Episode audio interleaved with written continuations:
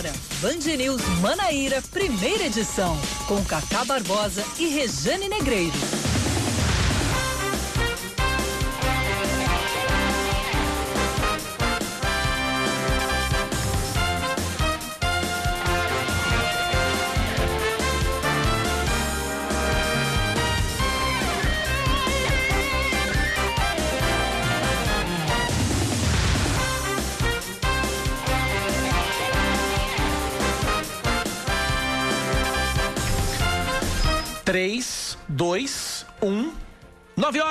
30 minutos em João Pessoa, nove e meia na Paraíba. Bom dia, bom dia, bom dia. Está começando o Band News Manaíra, primeira edição, nesta manhã de quinta-feira, 2 de julho de 2020. Comigo, Cacá Barbosa, e com ela, sempre ela, Rejane Negreiros. Bom dia, Rejane. Bom dia, Cacá. Bom dia para você que está junto com a gente, sintonizados nessa nave maravilhosa chamada Band News FM. A gente já Tá passando a semana inteira aí relembrando, homenageando o nosso querido Carequinha, né? Pablo Fernandes dizendo para todo mundo, e é verdade, até do céu o boixá atrasa, né? verdade, verdade. Mas a gente. É, é bom a gente matar um pouco dessa saudade, né? Essa saudade que fica até hoje. As pessoas me falam muito sobre Boixá e, e Boixá faz uma falta danada. Ou se faz. É, mas a gente tá aqui tocando esse barco, chegando junto com você e já te convidando para continuar com a gente até o final desta edição e durante todo o dia ligadinho na Band News FM Manaíra. Quero agradecer todo o carinho que eu tenho recebido desde ontem, muitas mensagens chegando para mim pelas redes sociais. Que coisa Você é querida, Rejane, todo mundo lhe ama. Muito obrigada, gente. Muito obrigada pelo carinho, pela audiência qualificada. Citam-se todos beijados, abraçados já que a gente não pode se abraçar de verdade, é. que esse carinho chegue pelas ondas do rádio. E vamos que vamos, né? Muita informação, a gente tem muita coisa para falar. É, é, é, é. Novo, novos, novos protocolos para o novo normal. É nova data para eleição. Eita, tem coisa demais, né? Tem, tem coisa demais. Vamos aos destaques de hoje? 9h31 na Paraíba.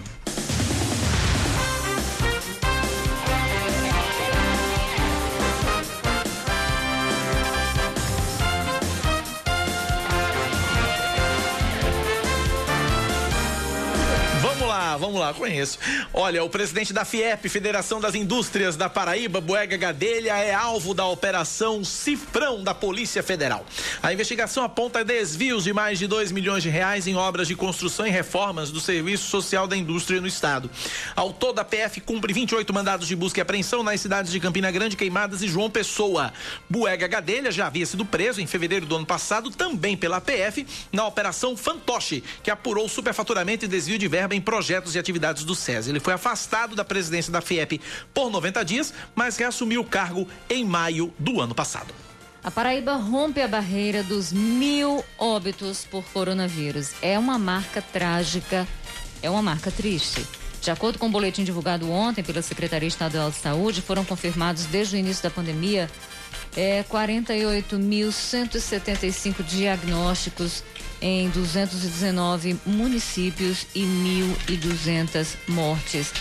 É, é, é um dado que, que entristece a gente. A gente sabe que quando se fala em questão de coronavírus, quando se fala na questão da Covid, a gente ainda não tem regressão da doença, a gente está avançando e ainda assim tanta gente negligenciando a saúde, a importância da vida. E é muito triste quando isso parte de gestores, né?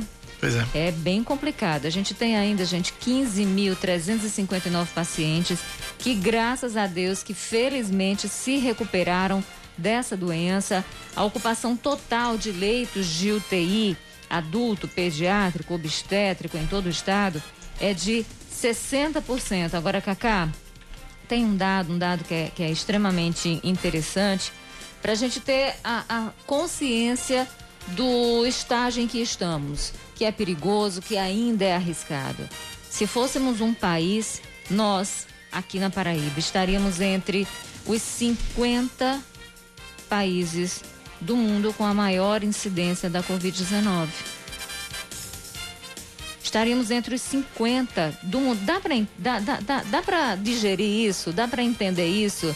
Então, isso mostra que o momento não é de relaxar. Não, não é. O momento não Nunca é de foi. negligenciar. e que isso não significa você colocar economia e saúde em pontos distintos, porque isso é uma falsa dicotomia. Eu falava sobre isso antes de minha faixa da rádio e volto a falar agora, né? Agora, é preciso abrir? É, mas com segurança, seguindo os protocolos baseados num planejamento, né? Em que é, seja seguro para que a gente não tenha um colapso no Sistema Único de Saúde. Verdade. Vamos seguindo com mais destaques? 22 moradores de rua já testaram positivo para o coronavírus em João Pessoa, de acordo com a Secretaria Municipal de Desenvolvimento Social. 119 testes foram realizados entre esse público desde o início da pandemia na capital. De acordo com a Prefeitura, todos os que foram infectados já se recuperaram da doença e não foram registradas mortes. Em João Pessoa funcionam duas unidades especializadas de atendimento à população de rua, os chamados Centros POP. Um deles no bairro de Jaguaribe funciona 24 horas por dia e tem 20 leitos disponíveis. Ao todo, incluindo casas de acolhimento e pousadas, existem 348 leitos para moradores de rua em João Pessoa. O prazo de validade do concurso público para o curso de formação de soldados da Polícia Militar e do Corpo de Bombeiros está suspenso. A portaria foi publicada hoje no Diário Oficial do Estado. A suspensão é uma decisão conjunta das duas corporações, né, cujos efeitos devem ser produzidos a contar da data da publicação do decreto estadual de 20 de março que determina o estado de calamidade pública em razão da pandemia do coronavírus e suas repercussões nas finanças do estado. Vamos a mais um destaque aqui na Band News FM. Quem ainda não solicitou auxílio emergencial do governo federal tem até hoje para fazer o cadastro no aplicativo Auxílio Emergencial ou no site auxilio.caixa.gov.br. O benefício é destinado a trabalhadores informais, microempreendedores informais, eh, individuais, microempreendedores individuais, autônomos, desempregados e pessoas de baixa renda que sofrem com a crise causada pela pandemia. Inicialmente proposto para vigorar por três meses, o, o benefício foi prorrogado por mais dois é, eram três parcelas de 600 reais, agora vão ser concedidos mais 1.200 reais, possivelmente uma parcela de 500 no começo do mês, uma de 100 no fim do mês, e aí no outro mês, no caso agosto, né? Seria uh, uma parcela de 300 no começo e uma parcela de 300 no final, totalizando os 1.200 com mais 1.800, 3 mil reais em cinco meses. Pois é, tá, agora... Tá certa a conta? Tá, é isso mesmo. É, você é bom de conta. Eu, é, colo, 5, 30, eu é. colo logo em você quando o assunto é conta. É. Mas não, nem sempre, nem sempre, nem sempre funciona, Rejane. Nem sempre funciona. Ah, vai. Olha, é, a gente trouxe na TV Manaíra Band uma reportagem é, sobre a história da Dona Lidiane.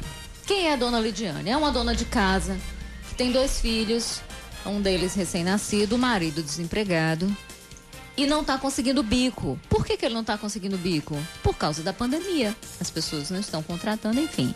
Sabe o que, que Dona Lidiane tinha na geladeira de casa? Hum. Biscoito de água e sal. Ô, oh, gente. Só. E Dona Lidiane contando a história pra gente, chorou quando disse que o, o filho pedia comida e não tinha o que comer. Dona Lidiane não tem identidade, porque acabou perdendo, dadas as condições em que ela vive. Ou seja, cidadania zero. Não tem. Cidadania zero. É uma das brasileiras, dos muitos brasileiros invisibilizados. E tem gente que, que não faz questão de ver mesmo, não é? Uhum. Que passa ali como se não existisse, porque talvez isso é, é, dê a, a, aquela sensação, falsa, mas sensação de que está tudo bem.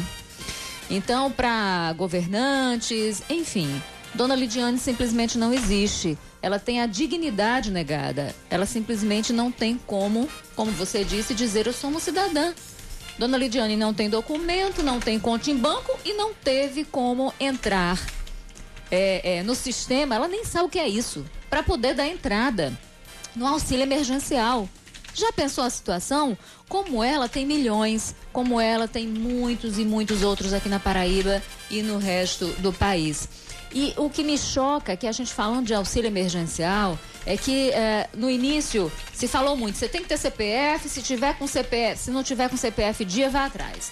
Depois a pressão foi grande, tentaram resolver, a receita entrou, vamos resolver para facilitar as coisas para as pessoas. E aí tentou-se bancarizar as pessoas.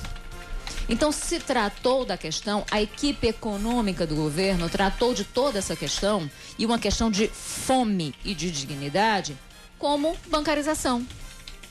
não tratou como uma questão de assistência social. O Sistema Único de Assistência Social foi negligenciado. Prefeitos, governadores que têm, que trabalham com essa questão do SUAS, da assistência social, eles foram deixados de lado. Ou seja, não se integrou o sistema, Cacá. E com isso se apagou um monte de gente da história do país. E com isso um monte de gente está passando fome. É tão lamentável tudo isso, porque a gente vê que de um lado existe ineficiência do governo nesse sentido, existe ineficiência também, por outro lado, né, na questão de verificação de fraudes. E um monte de gente que não tinha necessidade, um bando de gente safada brincando de ser pobre. Porque Sim. o nome disso é safadeza brincando de ser pobre e tomando o auxílio de quem tem direito.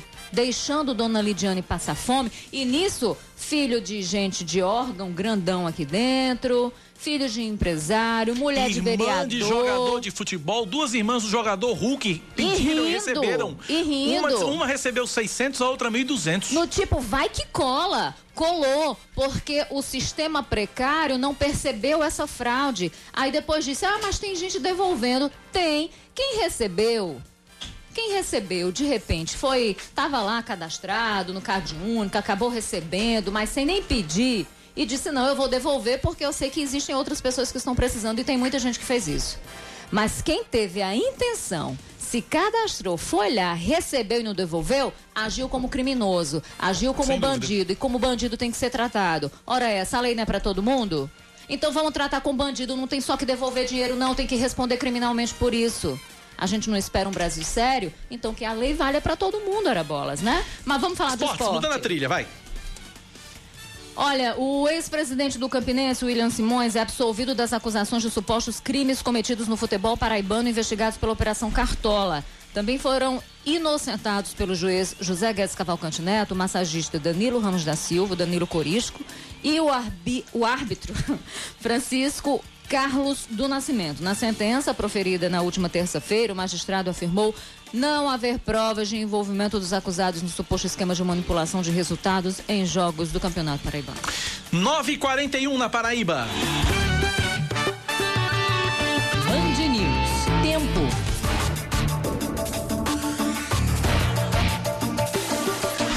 Quinta-feira em João Pessoa deve ser de sol entre nuvens pela manhã e pancadas de chuva à tarde e à noite, mínima de 22 graus, máxima de 29. Agora na capital paraibana, 26 graus é a temperatura, isso do vidro do estúdio para fora. Aqui dentro, como é que você faz? Menos 6 aqui dentro. Eita, nós, meus dedinhos sofrem, mas é. é. isso mesmo. Vamos saber como é que fica em Campina Grande? Vai. A previsão para hoje é de sol entre nuvens, não deve chover na nossa querida, linda e saudosa rainha da Borborema, saudosa porque eu tô com saudade. Sim. Mínima de 18, né? Mínima de 18 graus, máxima de 28 e agora 24 graus por lá. 9:42 na Paraíba. Muita gente pergunta, Cacá, por que, que você disse que é do vidro do estúdio para fora? Porque é o seguinte, aqui dentro, dentro das suntuosas e nababescas instalações da Rádio Band News FM, temos exatamente no nosso estúdio dois aparelhos de ar condicionado, cada um deles ligado 16. no 17. É. No 16, ele tá 16. É 16? É pronto. É 16. Esse, esse, esse, é pior que os outros, que esse é mais frio ainda, 16. Então são dois aparelhos de ar-condicionado ligados no 16. Numa sala tamanho de nada. Numa, é, uma sala que. enfim. Aí, e, e, o que é pior, Cacá ainda tá meio protegidinho, sabe? Porque o bicho lá vem, bate no vidro e do vidro bate em mim. Então vem para mim duas vezes. Verdade. Mas minha mão tá geladíssima. Ó, meu dedo tá quase roxo também, ó. Pois é. Meu é, dedo tá quase roxo. É sofrido, mas é isso aí. É sofrido. Bota casaco, bota cachecol. Samara Gonçalves me aponta o tablet. Isto quer dizer que nós temos informações com o nosso repórter, o nosso colega da TV Manaíra Band, Betinho Nascimento, vai trazer informações ao vivo com é, a respeito da operação Cifrão, que apura fraudes em licitações e na execução de obras de construção do SESI na Paraíba. Roberto Augusto do Nascimento, bom dia, faz teu nome. 200 gramas. Peraí, calma. Peraí, calma, que eu fiz bobagem aqui. Agora, deixa eu ajeitar. Agora sim, vai, Betinho, bom dia. Alô, tá me ouvindo? Tudo certo? Agora sim, tudo certo, a Rocha. Agora sim, muito bom dia para você, Cacá. Bom dia a todo mundo que acompanha a Band News FM Manaíra. É isso. Hoje de manhã, como a gente costuma dizer, a Polícia Federal acordou cedo para acordar outras pessoas. Foram é, 96 policiais federais e cumprindo 28 mandados de busca e apreensão nas cidades de Campina Grande, Queimadas e aqui em João Pessoa. Além de tudo, Polícia, Polícia Federal, né, é, Controladoria Geral da União, Ministério Público Federal e também o Grupo é, Especial em o, o GAECO, né, o, o Grupo Especial em Atuação contra o Crime Organizado.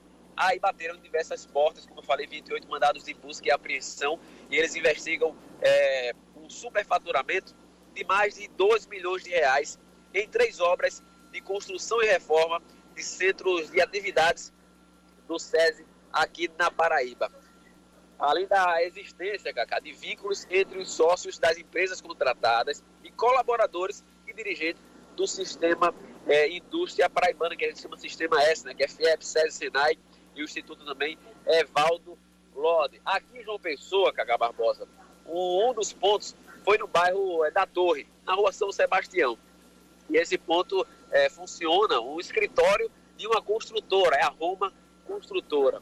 Aí os agentes foram, nesse local, foram três agentes da Polícia Federal e também um auditor da Controladoria Geral da União, um auditor da CGU. E lá fizeram lá, é, realizaram é, a apreensão de diversos materiais, documentação, para continuar essa investigação que, como eu falei, aconteceu em João Pessoa, mas o foco principal, né, a, a, os maiores números, assim, maior, os maiores casos é, de busca e apreensão foram justamente em queimadas e em Campina Grande, é, investigando esse superfaturamento de mais de 12 milhões de reais e aqui em João Pessoa, nessa, nesse escritório, nessa, nessa consultora, acabaram aí levando diversos documentos para continuar essa operação Cifrão, meu amigo Acá Barbosa, é isso aí, Polícia Federal acordando cedo, como eu disse, vou repetir, acordando os outros para investigar desvio é, é, de dinheiro público, nesse caso aí, de licitação em empresas que estavam realizando obras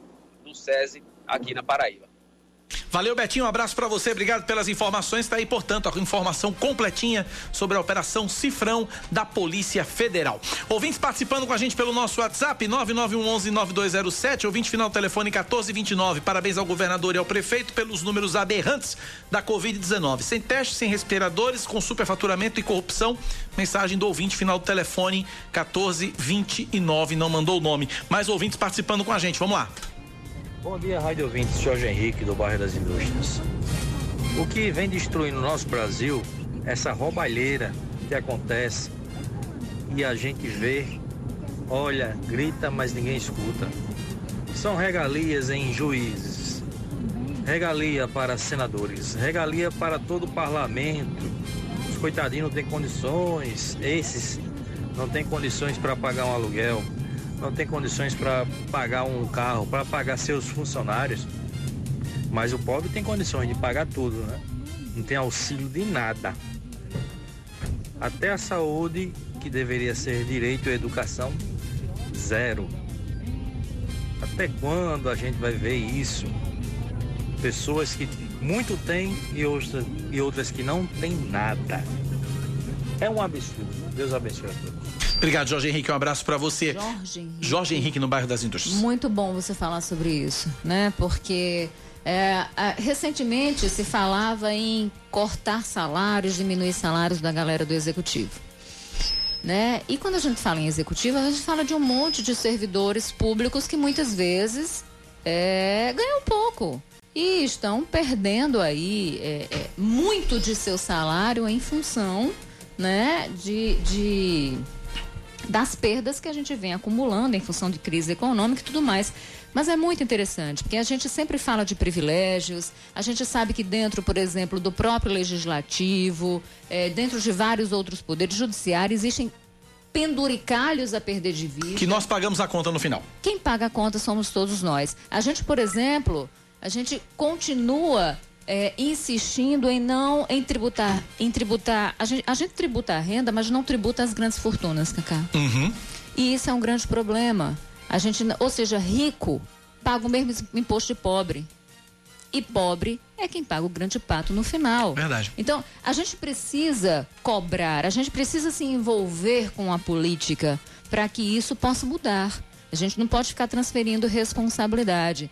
E a gente precisa entender, a gente precisa criar uma cultura de política. Sim, uma cultura política para que a gente se envolva, para que a gente participe dos temas, para que a gente cobre, para que a gente tenha de fato decisões e ações que sejam é, mais justas. Se a gente não faz isso, se a gente criminaliza a política o tempo todo, e isso é uma herança da Lava Jato, é uma herança também do Sérgio Moro, é, se a gente criminaliza o tempo todo, se a gente vai o tempo todo dizendo que o sistema não presta, a gente faz parte desse sistema. Verdade. Então a gente tem que contribuir para que melhore. Vamos lá, tem mais participações dos ouvintes, vamos ouvir.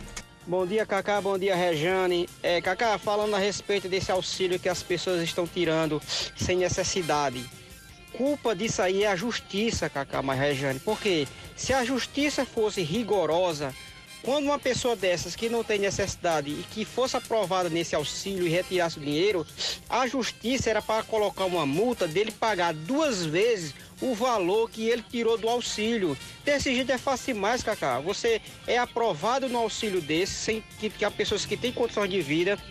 É, depois é detectado no, nessa história aí, vai que cola e a, a justiça vai e pede para devolver só o valor integral que foi, que foi tirado.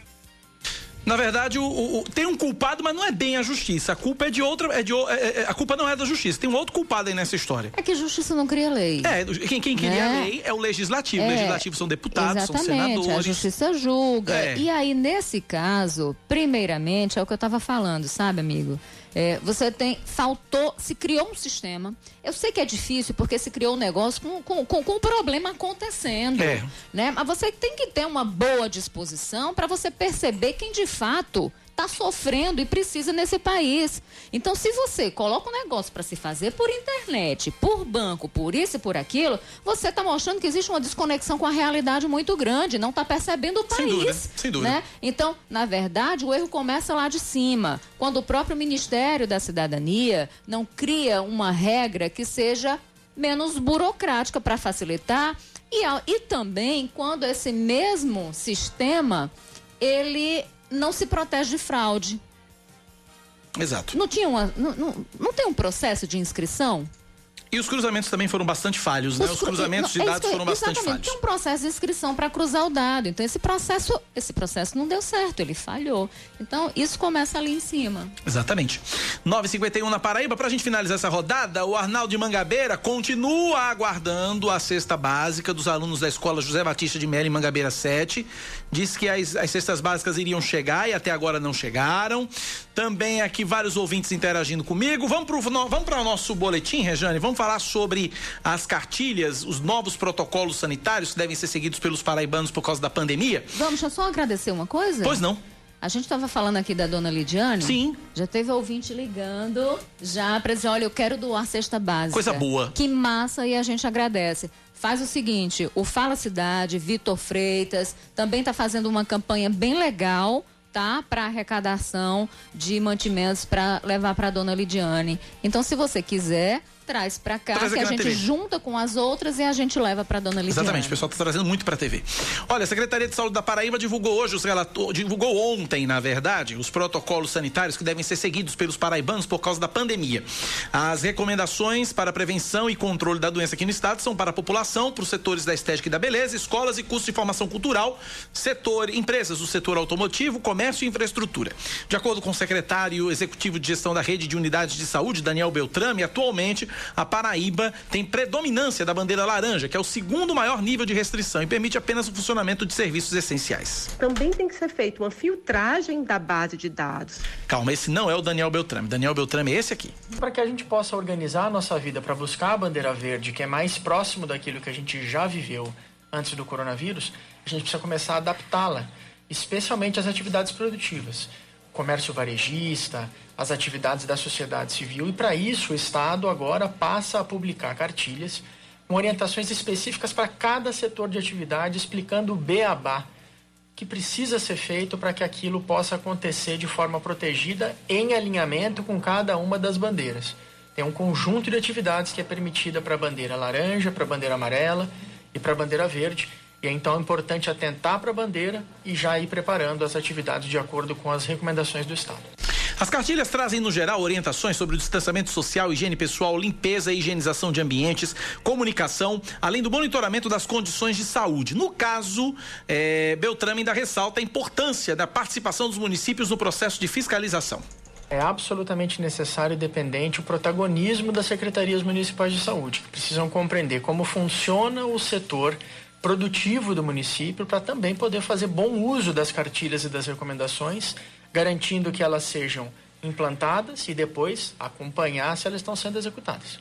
Todas as cartilhas podem ser acessadas no site do governo do estado, paraíba.pb.gov.br, paraíba.pb.gov.br. Rejane, mais ouvintes aqui mandando mensagens pra gente, um deles aqui exatamente também perguntando aqui onde é que ficam os nossos estúdios para trazer doações.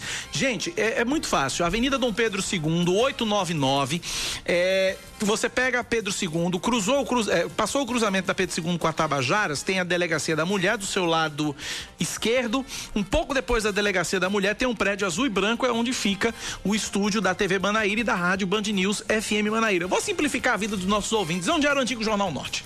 Pronto. Pronto, simples assim. Aí todo mundo sabe. Aí todo mundo sabe. Onde era o Jornal Norte? Você vem aqui, traz, vai tá, pode deixar na portaria o nosso Miguel. Hoje é o Miguel que está de plantão, amanhã é o nosso glorioso Cheyenne. Mas tanto Miguel quanto Cheyenne estão orientados a receber os donativos e a gente encaminhar para dona Lidiane, quem quiser fazer essa essa essa doação, tá certo? Uh, gostaria de fazer um apelo na Rádio Band News, alunos do Colégio Afonso Pereira foi prometida a cesta básica e até agora não foram entregues. Moro na comunidade Rio Verde, Mangabeira 8. É a Cissa. E também tem muito lixo na esquina da rua Lima Verde. Tá feito o registro então. Mandar para você, Samara. Mandar para Samara Gonçalves o apelo já já. Mais ouvintes participando. Bom dia, Rejane e Cacá. Lembrando aqui a respeito do sistema que nós vivemos nesse país, é o que alimenta muitos países que hoje estão em guerra, a indústria da miséria. Rende muito dinheiro. Quanto mais miseráveis, mais gente para comer na mão de muitos que ganham bastante em cima disso. Então, é muito complicado o sistema daqui mudar, né? Desse país e tantos outros que vivem em estado de miséria, de, de, de pedintes, né? É muito complicado. Obrigado, ouvinte, pela participação. 9h56, vamos pro intervalo? São 9h56, a gente volta já já com outras notícias para você. Daqui a pouco a gente fala sobre o adiamento das eleições 2020, sacramentado agora pela Câmara. Daqui a pouco o presidente do Senado, Davi Alcolumbre, vai sancionar. Eleições agora nos dias 15 e 29 de novembro. A gente fala sobre isso já já aqui na Band News FM. E não é só a data das eleições que mudam. O calendário eleitoral vai mudar daqui para frente. A gente fala sobre isso já já depois do intervalo. 9h56. 57. Você está ouvindo Band News Manaíra, primeira edição.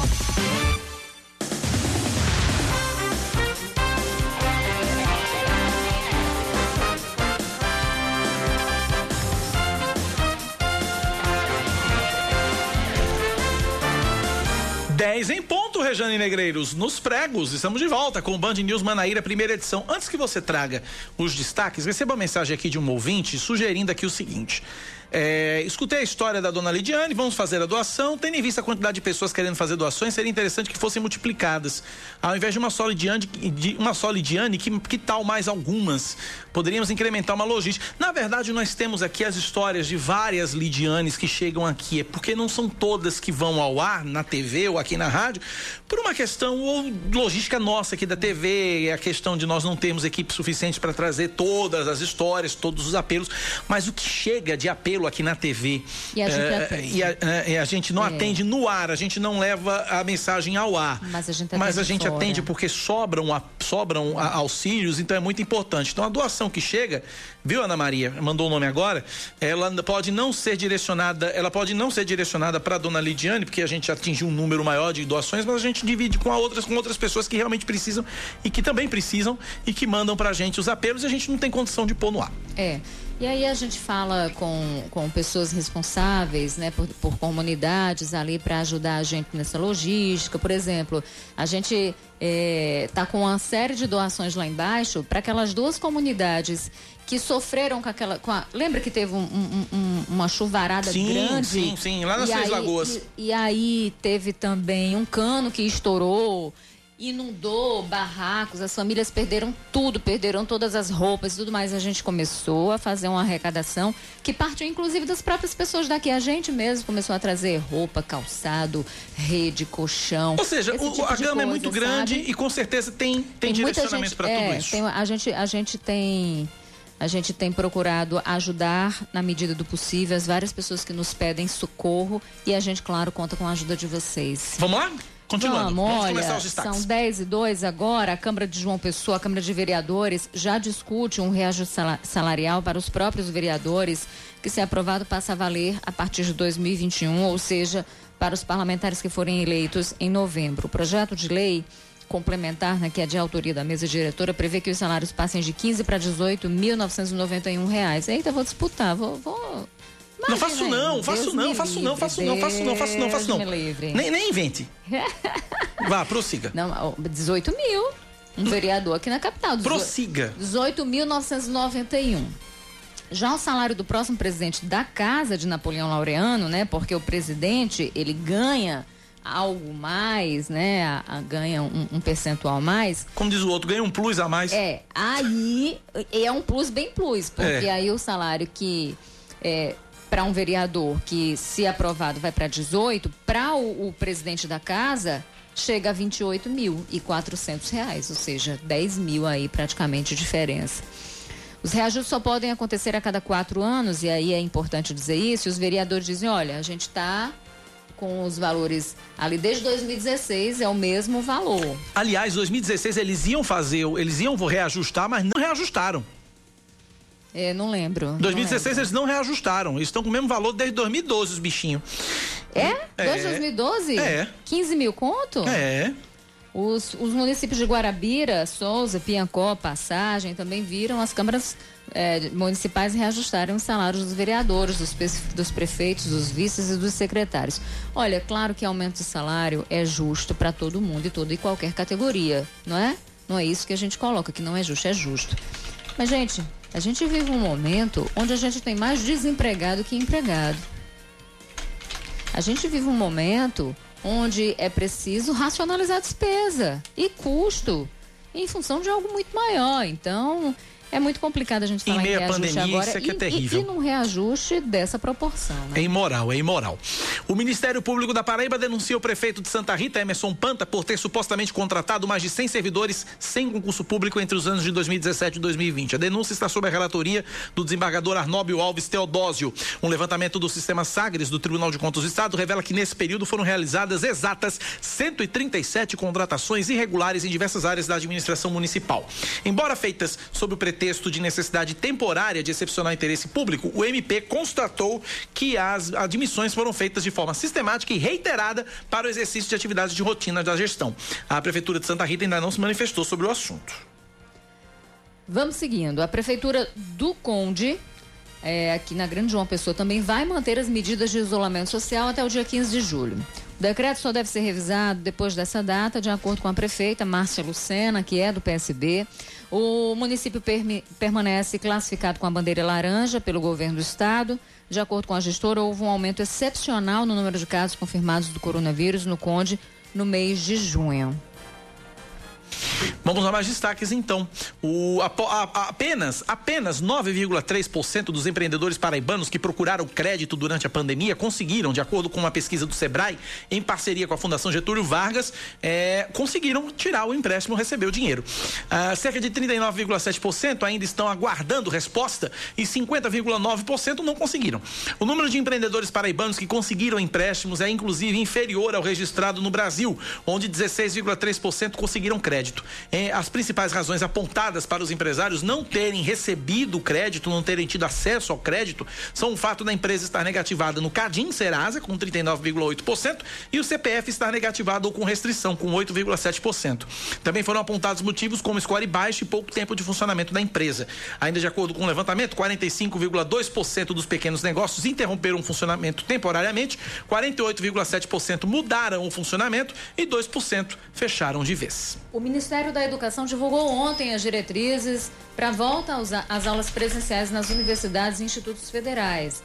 É, entre elas, o uso de máscaras, distanciamento social de um metro e meio, estímulo a reuniões online, afastamento de profissionais que estejam em grupo de risco. Apesar da divulgação do documento, ainda não há uma data prevista para voltar às aulas presenciais né, em todo o país, suspensas desde março. De acordo com o MEC, ao menos 10 universidades estão com atividades remotas, 5 com atividades parciais, 54 com atividades suspensas. Aqui na, na Federal, as aulas de fato devem seguem aí suspensas né, até dezembro. Isso para os novos alunos. Aulas pré. Né? Meu filho, fera, é, tava lá louco para começar a estudar. Vai ter que esperar um pouquinho vai mais. Vai ter que esperar um Só os veteranos que estão tendo aulas remotas, Exatamente. né? Exatamente. Inclusive o pessoal de pós-graduação. Eu estou tendo aula é, remota e mesmo assim mudou bastante a, a, a rotina. A rotina. É, mudou o modelo. A gente tinha aula duas vezes por semana, agora só tem aula uma vez por semana. Porque a, a a estratégia da aula EAD, dessa aula virtual, ela é diferente da aula presencial. Muito, a aula muito, EAD muito. cansa, né? Pense, dá sono e tudo mais. Vamos falar de esportes. O meia, Bruno Mota, é o primeiro jogador do 13 a testar positivo para o coronavírus. Ele não apresenta sintomas, está cumprindo isolamento, sendo acompanhado pelo departamento médico do clube. Os outros jogadores que testaram negativo estão treinando normalmente no estádio Presidente Vargas em Campina Grande. O Campinense também testou os jogadores que estão na cidade. Todos deram negativo. 10 e 7 na Paraíba, 10 da manhã, mais 7 minutos. Vamos falar sobre o adiamento das eleições municipais. A Câmara dos Deputados aprovou ontem, em dois turnos, a proposta de emenda à Constituição que adia o primeiro turno das eleições para o dia 15 de novembro e o segundo turno para o dia 29 de novembro. Ah, o texto reuniu é, 400. A, a, a, votação do texto reuniu quatro. É, é, Samara, tá faltando o áudio aqui, viu, Samara? Dá uma olhadinha. Ah, tá aqui, chegou. É, te, a, a, votação reuniu 402 deputados a favor e 90 contra, isso no primeiro turno. No segundo turno, o resultado foi 407 a 70.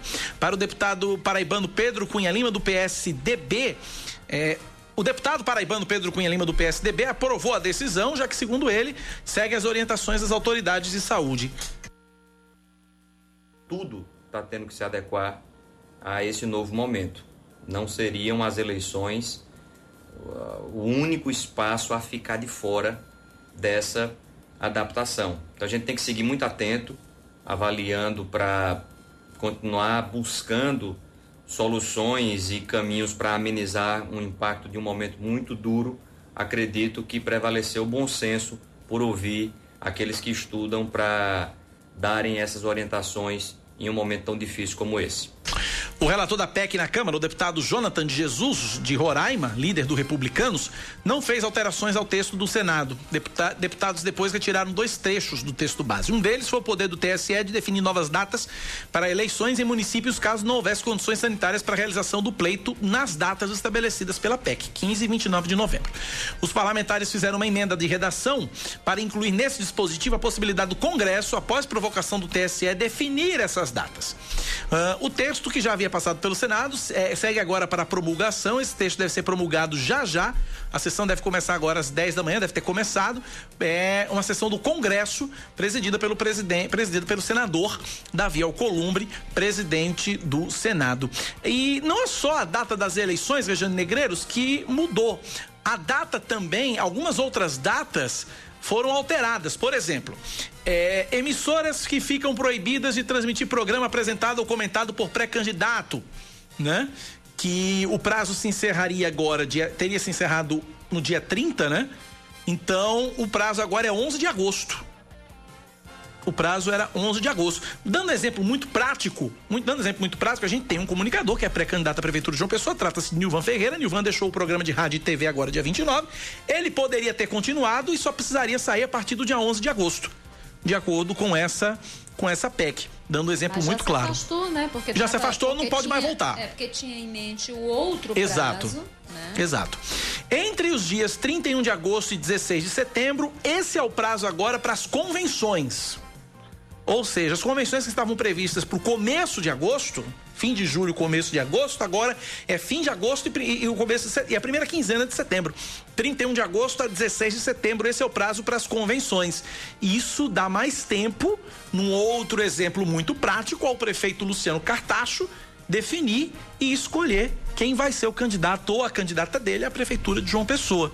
Era o tempo que talvez Cartacho precisasse para continuar né, pensando ou, ou analisando, ou como queiram, o novo ou a nova candidata, né? O abençoado dele. 26 de setembro é o último dia para solicitação de registro de candidaturas.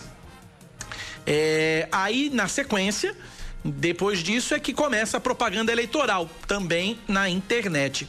A partir do dia 26 de setembro, a Justiça Eleitoral deve convocar os partidos e as emissoras de rádio e TV para elaborar o plano de mídia. 27 de outubro é o prazo para partidos políticos e coligações e candidatos divulgarem relatório, uh, divulgando, discriminando as transferências do fundo partidário e do fundo eleitoral.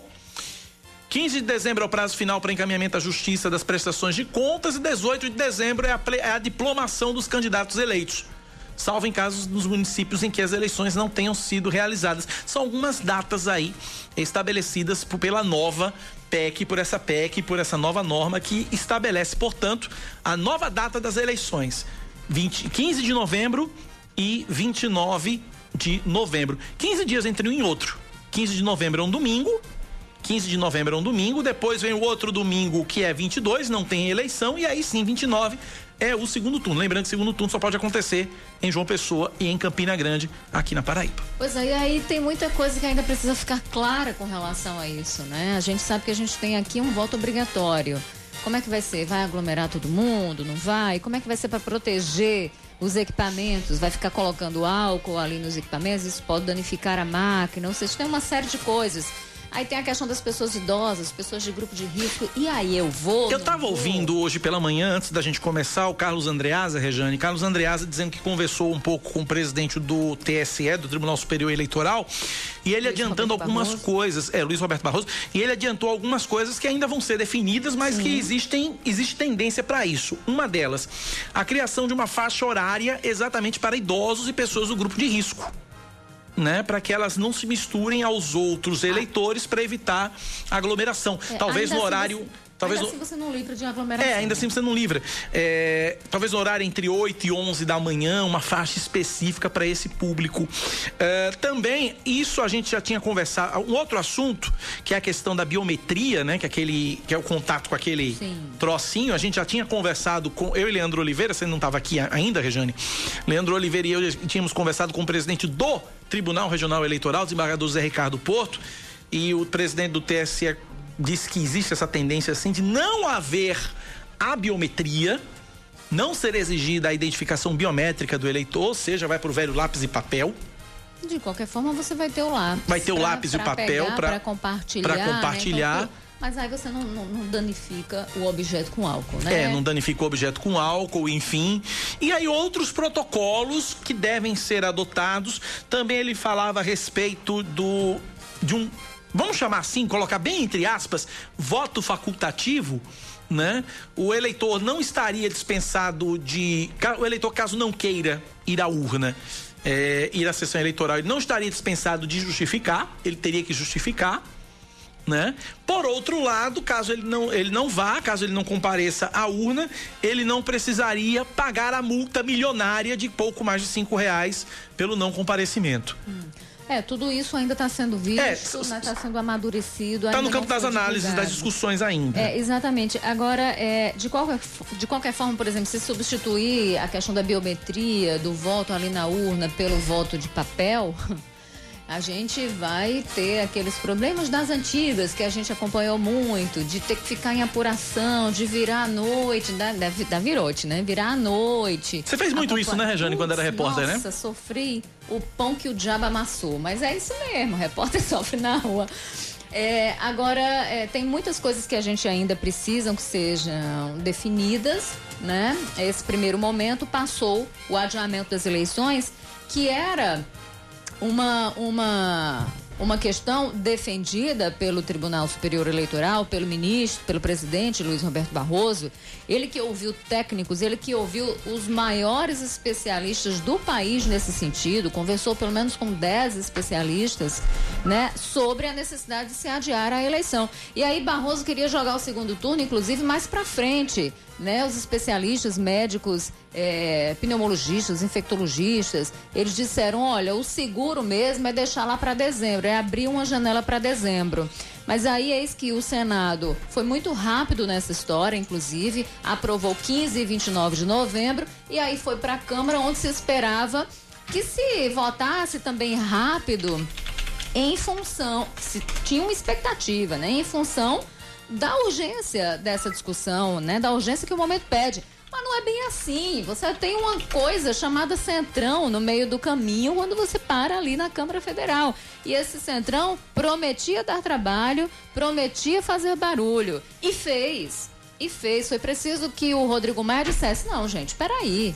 Vamos votar logo essa história do adiamento e depois a gente deixa outras questões para a gente discutir melhor depois. E que questões eram essas? a defesa de uso de, de, de, de, dar para os prefeitos que aí estão 5 bilhões do fundo partidário. Teve uma sobra ali. Não, vamos usar, vamos premiar esses prefeitos aí, né? E a outra volta da propaganda partidária na TV e no rádio, né? Uma propaganda que deixou ali de existir em 2017 com aquela mini reforma, você lembra? É, só, só, precisa, só precisa esclarecer uma coisa, gente, não confundam com guia eleitoral. É diferente. Propaganda partidária é aquele programinha que aparecia, normalmente era de, de quinta-feira, uhum. né? Que falava de, que era meia hora, 20 minutos, eu não lembro a duração daquilo para um partido X poder é, é, vender, digamos assim, sua ideologia, sua proposta é, é sua proposta ideológica, digamos, digamos assim, e propaganda de, do partido, propaganda do partido para é... amealhar novos filiados, para reforçar suas bases. É diferente do guia eleitoral, né? Que por sinal o pessoal está perguntando aqui sobre a data do guia eleitoral. Tô atrás, já já eu trago quando é que começa. Mas pois sim, é. prossiga. E aí, o, o que que os deputados do Centrão fizeram? Eles resolveram enfiar o pé no bucho e criar problema, né? Para atender quem? Para atender pedidos de prefeitos. Os prefeitos. Olha, olha. Meu Deus do céu. Olha a desculpa esfarrapada que os prefeitos apresentaram. Que se adiasse a eleição, porque tinha gente querendo prorrogar para 2022. Aí Maia chegou e disse: não, tá fora de questão. Sem constitucional a gente não vai fazer. Aí tinha prefeito, tinha, tinha deputado para ouvindo o prefeito que dizia: então deixa para outubro mesmo, que adiar em um mês não vai fazer diferença alguma, né? E aí o que é que eles diziam? Veja, ve, vejam bem, eles diziam, olha a desculpa sarrapada, que adiar em um mês ia é, melar o projeto de reeleição, porque isso poderia de trazer algum tipo de malefício em virtude dos números, né? Em virtude é, é, da pandemia. Então, isso poderia ser ruim, isso poderia afetar o programa, o projeto de reeleição. Então, você percebe né? É, eles, eles dizem que um mês faria diferença, viu? Um mês faria diferença nesse negócio todo. Né? Que eles iriam sofrer desgaste por questão da Covid. Vai catar coquinho, né? Vai com essa desculpa esfarrapada pra lá. Né? Eles tiveram. É, é, é, é quem está em busca de reeleição foi eleito quando? 2016. Começou a gerir no dia 1 de janeiro de 2017, quando tomou posse. Teve tempo para mostrar serviço e teve tempo para mostrar que veio não vai ser um mês que vai fazer diferença nessa história. O que a gente percebe é que os prefeitos, muitos deles, e o Centrão ali atendendo a esses prefeitos, porque é uma característica também do, do próprio Centrão, né, fazer esse tipo de, de, de, de acordo, de negociata, na verdade, é, o que eles não estavam nem um pouco preocupados com saúde. A questão que foi colocada na Câmara não foi saúde pública, não foi crise sanitária, não foi segurança da população, segurança dos eleitores, segurança dos, dos candidatos com campanha de rua, né? A famosa campanha corpo a corpo. Não, a preocupação é com dinheiro. A preocupação é com os 5 bilhões de fundo partidário, a preocupação é com propaganda de partido. Então veja é, é, como nós estamos bem na fita, só que não, né? Então, ah, é, é, no final das contas, prevaleceu aí esse bom senso. Agora, tem uma coisa interessante no uhum. meio dessa história toda: a Câmara não fez mudança, não alterou o texto porque senão ia, ia ter problema e aí essa discussão teria que voltar lá para o Senado. Mas o que foi que aconteceu? A Câmara suprimiu, deputados suprimiram é, pontos da PEC, da PEC do adiamento das eleições. E por 389 votos a 71, eles decidiram retirar do TSE, o Tribunal Superior Eleitoral, o poder de definir novas datas para que as eleições municipais é, é, ocorressem naqueles municípios que não têm condições sanitárias para realizar é. as eleições nessas datas estabelecidas. Aí eu te pergunto, para que serve o TSE então? Pois é, tiraram o poder do TSE e, o, o, o a Câmara, o, o Congresso ficou com, essa, com esse poder provocado pelo, pelo TSE. Para quem está perguntando aqui com relação à propaganda eleitoral, vamos explicar agora. É, a propaganda eleitoral vai do dia 27 de setembro até o dia 12 de novembro, sendo que o guia eleitoral vai ser 30, começa 35 dias antes do dia 12 de novembro, que é a antivéspera da eleição. Então, uh, fazendo a conta rápida aqui, eu fiz uma conta rápida aqui, é, a, o guia eleitoral começa, anote aí, dia 9 de outubro. Para quem gosta de dar risada, 9 de outubro começa, como diz o ouvinte aqui, o maior programa de humor do Brasil, que é o Guia Eleitoral. 10 e 22 na Paraíba. Vamos pro intervalo? Vamos. Depois vamos falar um pouquinho da campanha local? Vamos, vamos, vamos, vamos sim, vamos sim, vamos sim. 10 e 22 tô, adoro esse negócio. A gente vai pro intervalo rapidinho e volta já já com outras notícias locais para você aqui no nosso Band News Manaíra, primeira edição. Até já.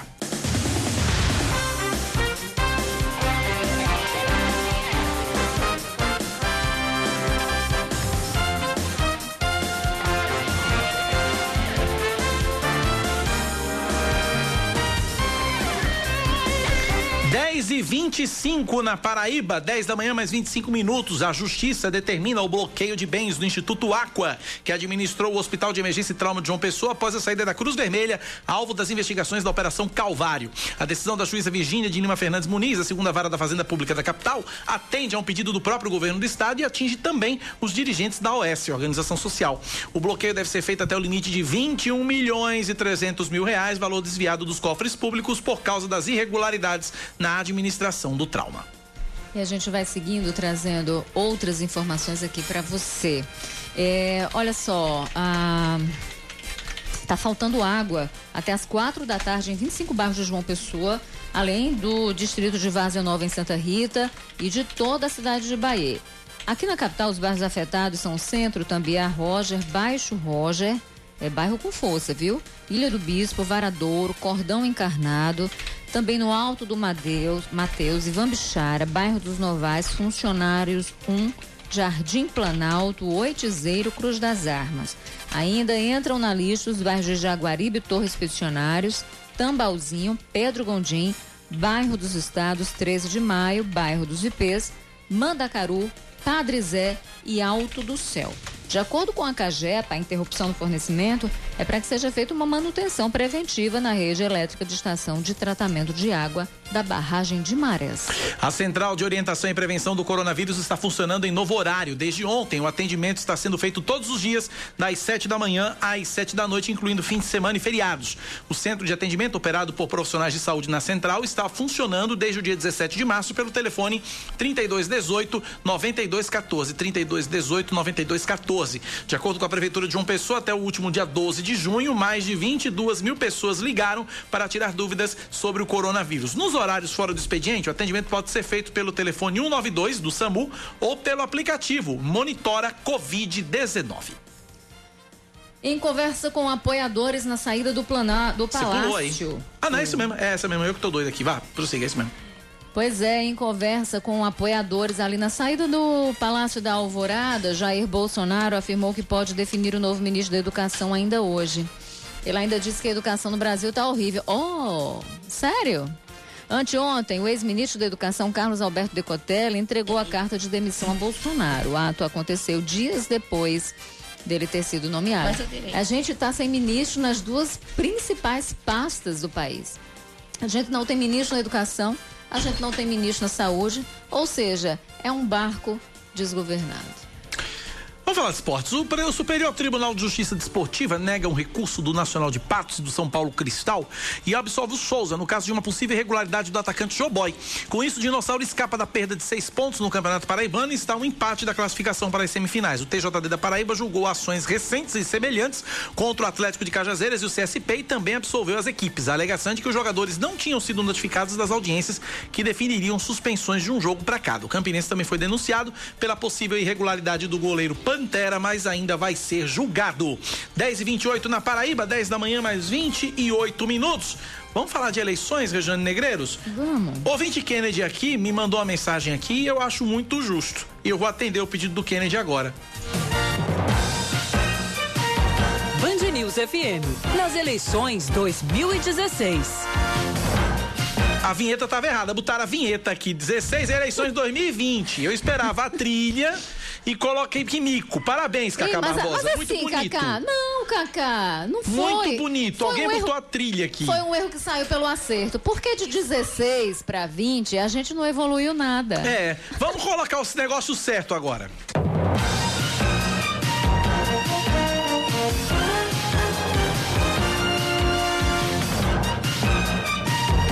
Agora tá certa, vamos lá. Eu adoro, minha gente. Isso, isso é muito nós, assim. Muito nós Brasil, né? A gente tá, tá num. num- A gente parece estar tá no mato sem cachorro danado. É. Literalmente sem cachorro, né? O cachorro Feito eu voltou fiquei agora aqui. Vamos falar um pouquinho de eleições. A gente tem aí. Você falou no outro bloco de um dos pré-candidatos definidos. É. Então você tem o nome de Nilvan. Que na verdade, na verdade, é bem da verdade, o único que tá de fato definido e que abre a boca pra dizer que sou o candidato. Não, tem Rui Carneiro do PSDB. Tá tão tímido esse, Rejane. Mas ele tem, ele tem, ele, ele É, ele tá dando umas estocadinhas, ele tá dando ele comprou, umas- Tem trabalhado com isso e tem dito eu sou pré-candidato. É. Né, aqui em João Pessoa, falando de João Pessoa. Aí tem Rui Carneiro, tem Nilvan, tem mais algum outro. Bom, mas vamos. Mas vamos... veja, o negócio tá tão assim. É, é. Mas a gente ainda tem definições quando a gente vai pra Luciano Cartacho. Tem Eduardo Carneiro. Deputado Eduardo Carneiro. É, Eduardo Carneiro se colocou a princípio, mas. é, Deu uma é, esfriada, ele não, deu uma esfriada. Eduardo Carneiro pode ter sido, conseguiu se eleger ali deputado estadual, ele era vereador, mas a gente tem que entender, e eles já sabem disso, que existe uma diferença muito grande na dinâmica de uma eleição para deputado e na dinâmica de uma eleição para prefeito, né? Vem de um partido que não tem força, que tem uma base muito frágil e que precisa de apoios. É, conseguir isso não é tão fácil assim. Foi em busca do apoio ali de Luciano Cartacho. Luciano Cartacho já disse o seguinte: o candidato sai do PV. Quem vai ser o candidato? A gente teve alguns aí secretários que se desincompatibilizaram, Quatro. quatro para ser mais exato, mas a gente não tem certeza de nada com Pois é. relação a isso. O leque está entre, em tese, Diego Tavares, estava no desenvolvimento social, Daniela Bandeira, estava no planejamento, Socorro Gadelha, que estava na habitação, e Edilma Freire, que estava na educação. Isso. É, mas até é, esse nome colar, né, a gente só vai ter certeza mesmo depois das convenções partidárias, cujo prazo mudou. 16 de setembro. Exatamente. É o último Lá para setembro. E aí, é, é, quem vai ser? Fica todo mundo se perguntando e tal. Eu acho que, inclusive, o próprio Cartaz está se perguntando também. Eu não acho difícil que, de repente, se caminhe para uma, uma aliança. Pode não acontecer, mas pode acontecer também uma aliança, de repente, entre as duas maiores máquinas da Paraíba. É, PV e Cidadania. João Azevedo não tem candidato. Ali dentro do, do Cidadania, você tem nomes, disputas internas entre Léo Bezerra, entre Bruno Farias, mas não tem nada certo, não tem, não tem, não tem nenhuma batida de martelo nesse sentido. E aí. você tem também pelo lado do PSB, o PSB que eh, enfrenta uma crise, continua enfrentando seu calvário, né? É, agora, recentemente, o próprio Ricardo Coutinho, que é a maior liderança do PSB, teve os bens bloqueados, né? Por, por, por determinação da justiça, mas o PSB que coloca ali o nome da Amanda.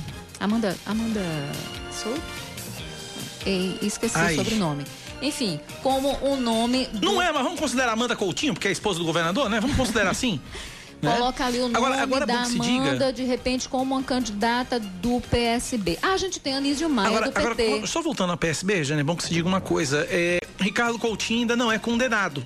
Não, não é. Ou seja, ele ainda não é ficha suja. Não, não é. Ele Ou seja, ele. Uhum. não é inelegível ainda. Ele pode vir a ser candidato. Pode, pode. E tem aí um discurso, né? Que passa pelo discurso da própria criminalização da política, né? Aquele, aquela criminalização que começa sim com a Lava Jato e que diz que todo candidato, que é, todo político que está no sistema é corrupto. Samara Gonçalves, um salve. É Amanda Rodrigues. Olha aí, Rodrigues. Obrigada, Sam. É Amanda Rodrigues. É muito Aí- nome pra gente, pra gente colocar aqui. E aí o ouvinte HD. pergunta aqui, mas, por- mas se ele não está condenado, por que, que ele usa tornozeleira? É medida cautelar. Sim. É diferente, tá? Sim.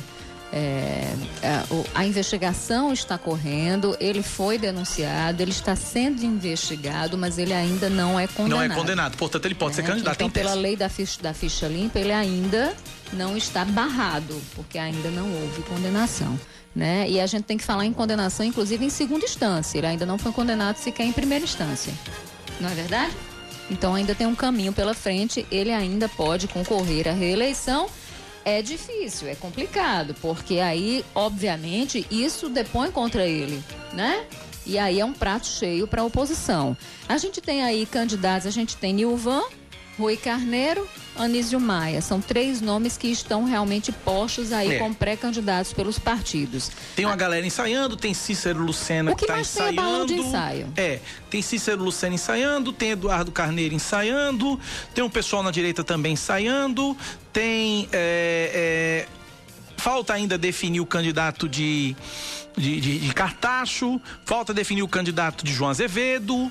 Falta tudo. Falta tudo. Falta tudo ainda, então realmente tudo é especulação. A gente vai pra, é, é, ressuscitar um Cícero e Cícero, é, apesar de estar a- a- nos bastidores já há algum tempo, Cícero tem uma força política e, inclusive, no fim do ano passado foi inocentado depois de 15 anos na Operação Confraria. É o que dá força para Cícero Isso dá força voltar. para Cícero voltar, né? Cícero já tinha dito, já tinha se manifestado. Eu não volto mais para a política, aqui mesmo, né? Para essa, pra essa política, para a eleição, para disputar a eleição. Mas é aquela coisa, Cícero saiu. É, é, bateu asas do PSDB. Cícero está no PP, no Progressistas, né? De Agnaldo e Daniela de Ribeiro. Agnaldo Ribeiro, Daniela Ribeiro, que tem força. Agnaldo tem muita força, né? É, e, e mais força do que o PSC, que resolveu apoiar a candidatura de Rui Carneiro, por exemplo. O que é que o PSC agrega de repente a Rui, né? É o PSC que sai da base de apoio de quem? De Luciano Cartacho, né? Então, PSC da família Gadelha. Exatamente, exatamente. Então, a, a gente tem ainda um cenário que não está muito desenhado, que está sendo desenhado ainda. É, é, Cícero Lucena pode vir a ser um candidato? Pode. Se o partido quiser, se tiver condições para isso, por que não? Mas o cenário ainda está realmente muito nebuloso. Eu não acredito, a gente tem vários nomes de direita aí e uma candidatura, um nome apenas da esquerda, que é o Dionísio Maia. E vários nomes aí da direita sendo colocados né, nessa discussão toda. Eu não acredito que a gente vai ter tantos nomes assim da direita, eu acredito num afunilamento mais à frente. Inclusive, olha, quem lançou um nome ontem? O Wilson Filho. Então você embaralha o jogo. É balão de ensaio? Pode ser, mas pode ser também, sabe o quê? Oportunidade de negócio. Me perdoe falar isso, mas Claro. pode ser. Porque aí depois você exige cargo, você exige é, recurso, você exige isso ou aquilo para você desistir. E para você ir para base de apoio, para afunilar o processo naturalmente, né? Então, a gente ainda tem uma coisa muito nebulosa. É, é, o MDB, Nilvan tá no MDB, No MDB de Maranhão. o MDB que perdeu um espaço absurdo, perdeu prefeituras, acho que das 78, se não me falha a memória, ou 71 prefeituras que disputou em 2016, conseguiu 30 e pouco. Outro nome também que pare- outro nome também que, que pode, não, não vou, não vou falar em nome, mas vou falar em partidos, o PSL, que pode lançar o deputado federal Julian Lemos ou alguém indicado por ele, já que o, PSL andou meio que se distanciando de Nilvan pelo fato de Nilvan não ter escolhido o PSL para se filiar, ter É, escolhido o MDB. eu já vi aí Julia Lemos declarando apoio a Nilvan. Dizendo, olha, tá, então você, você- é, é, não, não dá pra gente ter muito candidato.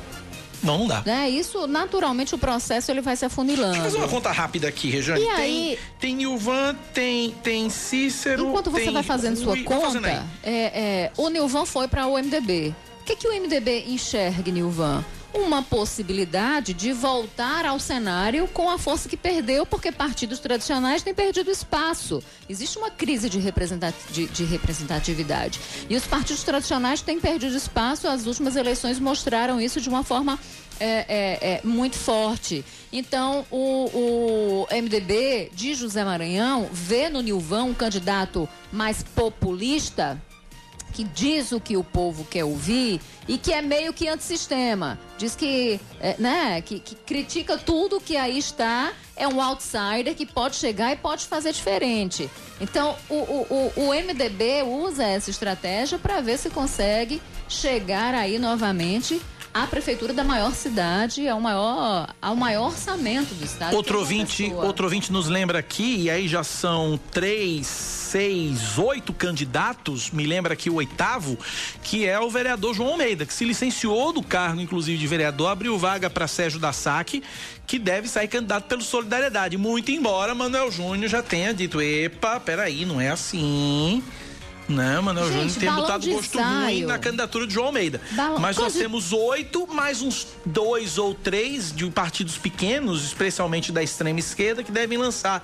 Tem o P que deve lançar, talvez o PSTU lance alguém, talvez o PSOL lance alguém. O vai- não vai lançar ninguém para prefeitura. Não, não vai lançar, vai, não? Vai disputar é, é, vereança. Mas disputar só a vereança, pronto. É, né? Mas a, tem gente, o a, P, preço tem- de, a preço de hoje, candidatura das esquerdas, a gente tem aí apenas uma que é o nome de Anísio Maia. Anísio Maia, A candidatura, diga-se, já certa, firme, definida pelo partido. Exatamente, exatamente. Aí eh, a história lá do PSB a gente não sabe como fica, né? Enfim, mas o que mais tem, gente, é balão de ensaio. Todo mundo pode ser candidato, pode, pode ser pré-candidato, né? E aí, se vai ter competitividade, se vai ter força, né? Aí o buraco é mais embaixo. Então, no caso de Cícero, se o partido quiser e as condições assim o permitirem, ele pode sair candidato. Então, vários nomes vão surgindo, né? Em função, inclusive, Cacá, da própria situação do PSB, da situação da cidadania. Tá todo mundo doido, ninguém sabe o que vai acontecer com o Luciano e ninguém sabe o que vai, né? No, no que diz respeito à decisão do partido e com o João Azevedo. Isso deixa todo mundo doido, todo mundo.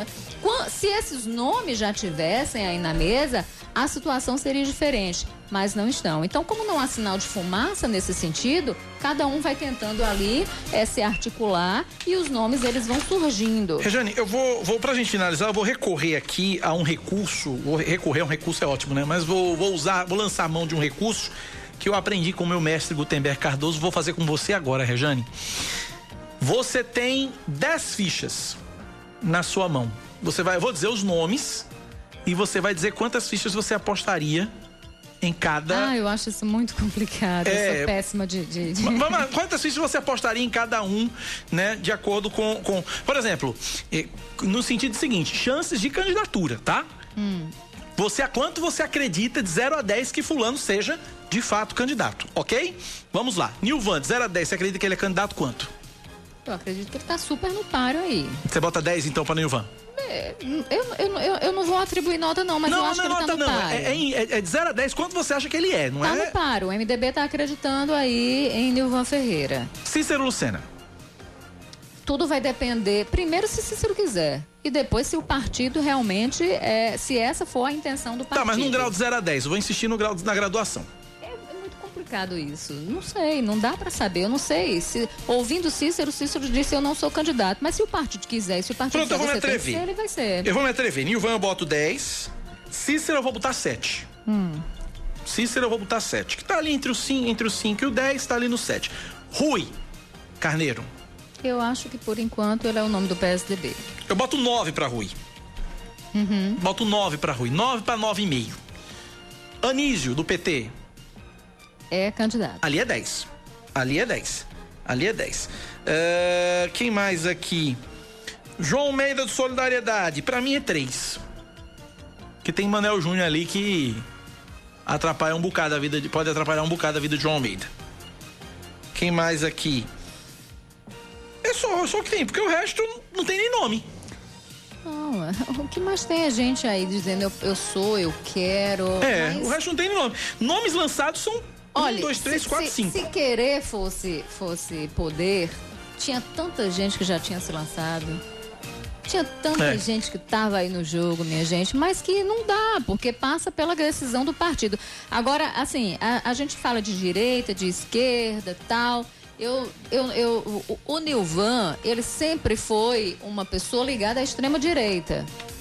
Ele defendia as posições, estava ali junto ao PSL, Jair Bolsonaro saiu do PSL, ele ficou sem saber para onde ia, tá, e aí foi para o MDB, né? Conseguiu ali negociar, chegou no PMDB, porque os dois ganham com isso. Nilvan tem muita força por força da TV e do rádio. Vai ter popularidade. Tem, tem, né? E aí ele se filia ao MDB de José Maranhão, o MDB que, eu repito, saiu esvaziado, né? Por conta de uma crise da própria representação partidária que a gente tem. É, e, e, e aí o, o MDB busca no Nilvão uma chance de vitória, mesmo que isso signifique um alinhamento a posições mais radicais. Né? A gente sabe desse alinhamento aí que existe entre o MDB e o próprio alinhamento daquilo que o Nilvan defende na agenda econômica. Mas você apostar numa candidatura de Nilvan é você dar um passo muito maior nesse sentido, né? Você apoiar também essas posições mais radicais. Talvez o MDB faça isso como outros partidos já fez em outros momentos, porque sabe que está enfrentando um declínio que, e que Nilvan pode ser essa tábua da salvação. Né? Eu acho que isso diz muito sobre o partido, diz muito sobre o MDB. O MDB que é um partido sempre foi extremamente fisiológico, né? E que está caminhando aí exatamente numa estratégia para tentar voltar ao ao cenário aí é, político da prefeitura de João Pessoa. Você viu Samara fazendo a sererê? Eu Ha, derre, derre, betu, derre, berecei, biu, no... Pronto, é isso. Ela mandando a gente, A gente é encerrar. encerrar e ir pro intervalo. 10h45, a gente volta já já aqui na Band News FM. Você está ouvindo Band News Manaíra, primeira edição.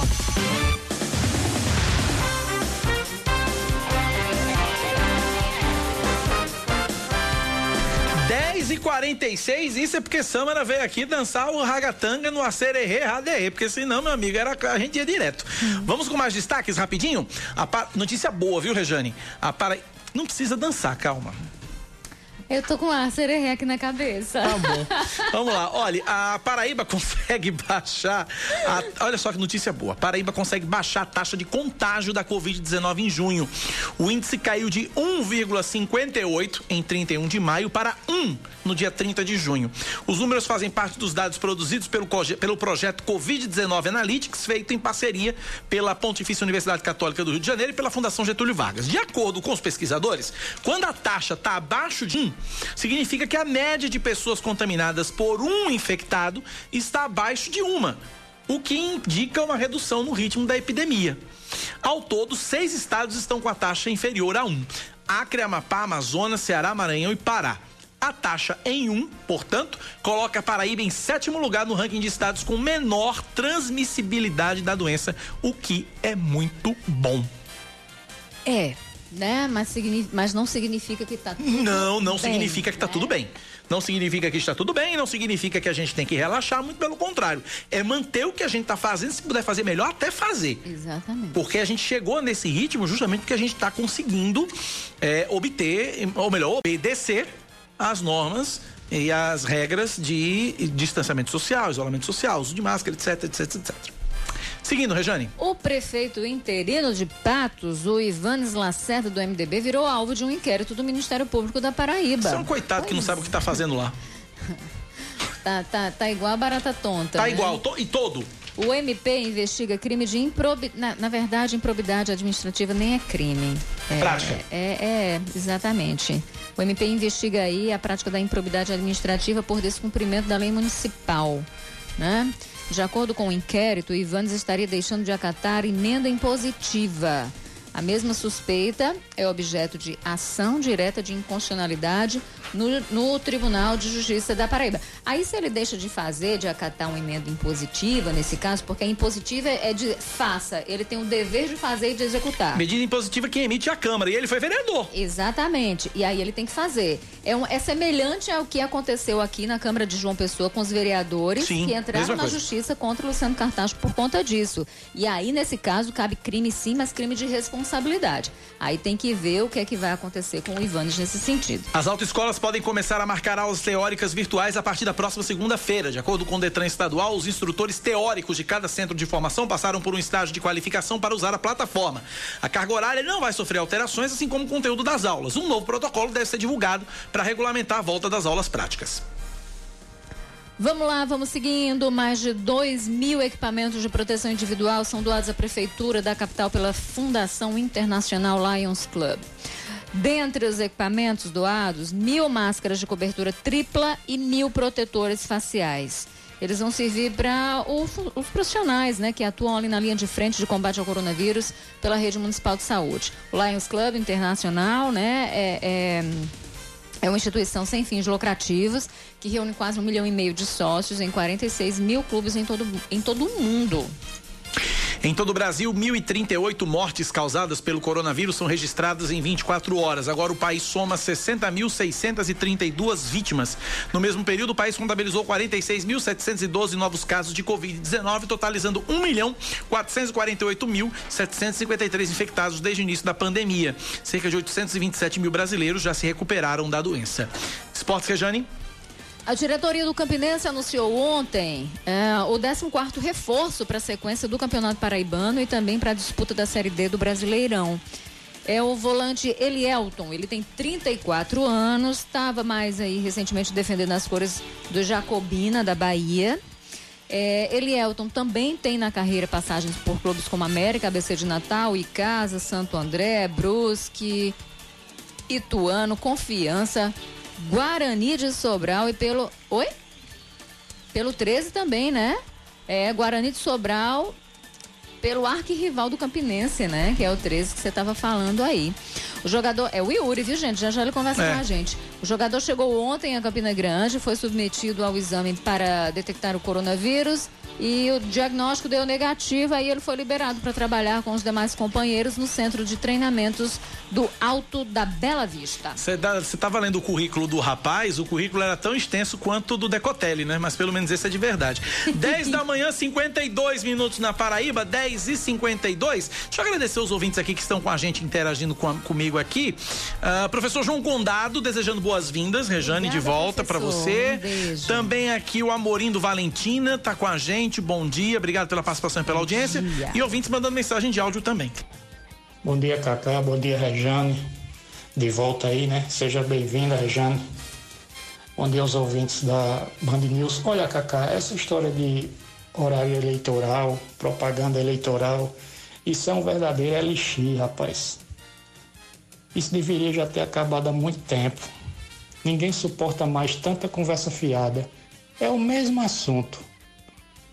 Eu prometo trabalhar pela educação, pela saúde, é, tenho as mãos limpas, aquele blá blá blá, sabe?